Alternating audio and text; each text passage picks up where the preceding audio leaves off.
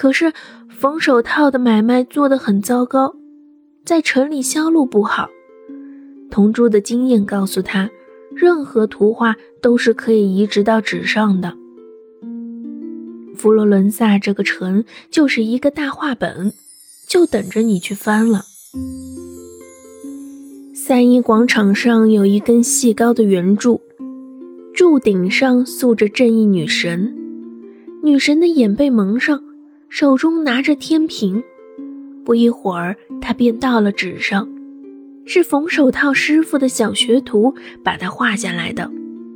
他的画集一天天厚起来。但是这些画还是静物。有一天，小美人跳到了他身前，站定了。他说道：“你会变得好看起来，并且留在我的画里。”可是小美人不肯站稳，于是他便把她绑起来，头和脖子都被捆住。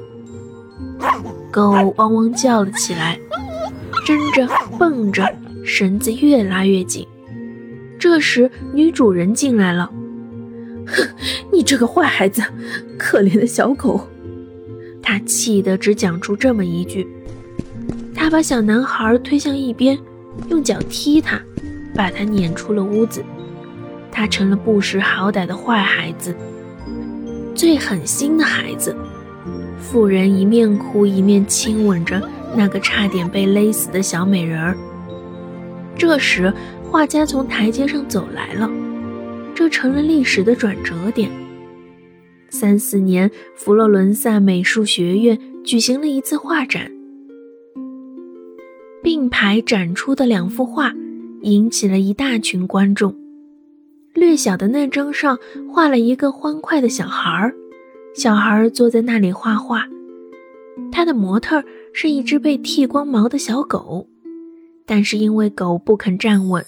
所以他是被绳子把头和尾都绑住的。画面很有生气，而且是符合实情的，很吸引观众。有人说画家是一个年轻的佛罗伦萨人，从小就在街头流浪。一位缝手套的师傅收养了他，他自学绘画。一位现在已经成名的画家发现了这个天才。孩子当时正在被撵走，因为他把女主人的小宠那条小狗绑了起来，用它做模特儿。缝手套的小男孩成了大画家，这幅画说明了这一点。旁边的那幅较大的画更证明了这一点。这幅画上只有一个人形，一个衣衫褴褛的漂亮小孩儿睡在街上。他靠在波塔罗莎街上的铜珠的身上，所有的观众都知道这个地方。小孩可怜的脑袋靠在铜珠的头上，睡得十分的香甜。圣母画旁的灯把强烈的光束投在小孩苍白可亲的面庞上。这是一幅很壮观的画，一架很大的镀金框子框住了它。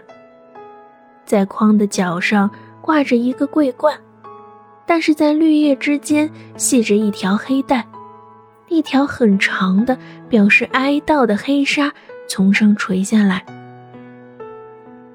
这位年轻的艺术家已经辞世了。